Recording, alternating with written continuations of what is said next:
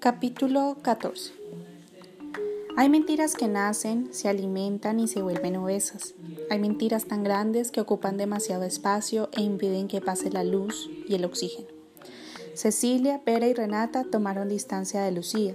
Al principio quisieron apoyarla, pero cuando la directora del colegio las enfrentó para saber quién era la culpable de lo ocurrido, ellas percibieron el riesgo y eligieron el silencio. No se delataron, no la culparon, solo callaron. Y callar la verdad siempre ayuda a engordar la mentira. Lucía aceptó el silencio de sus amigas, pero aceptar no, significa perdonar. Álvaro Herreros tampoco admitió que él hubiera reenviado masivamente la fotografía. Solo la envié desde mi teléfono a mi correo electrónico. Luego no sé qué pasó. Alguien debió haber hackeado mi cuenta. La psicóloga del colegio, que era precisamente la hermana menor de la directora, afinó su gesto de benevolencia y en la primera charla con Lucía le dijo con fingido tono maternal Puedes confiar en mí, solo quiero ayudarte. Yo no hice nada, yo no soy culpable. No te estoy culpando, Lucía, solo quiero que charlemos. He dejado pasar unas semanas para que te encuentres menos presionada.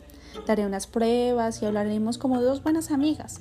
Quiero saber un poquito de tu familia, de tus padres, me hablarás de si tienes novio y esas cosas, ya sabes. Como dos buenas amigas, quiero que compartas conmigo tus secretos. Yo no quiero hablar, solo quiero olvidar lo que ha pasado. No creo que esto sea necesario. Sí lo es, Lucía. Debo entregar un informe psicológico para adjuntarlo a tu expediente y para eso necesito de tu colaboración. No tienes que sentirte incómoda, ya te he dicho que será un diálogo entre amigas, yo solo quiero tu bienestar, para eso estoy aquí. La psicóloga entornó las cejas y tomó de las dos manos a Lucía tratando de granjearse su confianza. Lo primero que te pediré es que escribas en una cuartilla o dos todo lo que pienses o sientas con respecto a tus padres. Sí, todo. Comencemos con tu papá. Puedes poner una sola palabra como rabia, decepción, desprecio, o puedes usar frases cortas como odio que se me acerque o no me gusta cómo me mira. Además, quiero que me comentes qué tipo de problemas se suscitan en tu casa, peleas, discusiones. Escribe aquí sobre tu madre, si sientes que hay algo que ella hace mal, si piensas que es demasiado nerviosa, explosiva, depresiva, si sientes que ella atenta contra tu felicidad. Lucía escuchó esas palabras, desprecio, odio, no me gusta cómo me mira, y sintió que la pegajosa telaraña en la que había caído era mucho más tupida de lo que había imaginado. El disfraz bondadoso y comprensivo de la psicóloga era demasiado evidente, incluso para Lucía, que hasta hacía poco tiempo había demostrado su habitual tendencia a creer en la buena fe de las personas.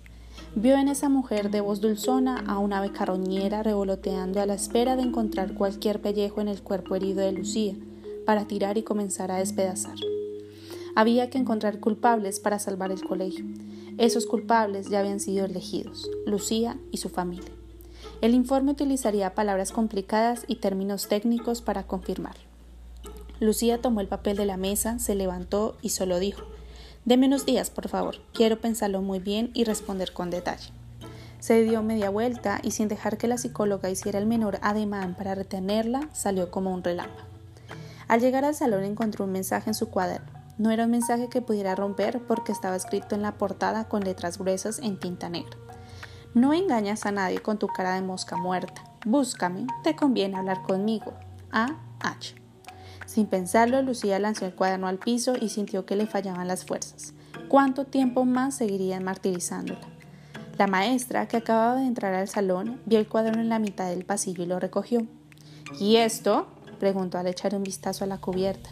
Lucía, con los ojos a punto de desbordársele, respondió No lo sé, alguien que a... La maestra la interrumpió y en voz baja le dijo ¿Alguien o tú misma? ¿Perdón?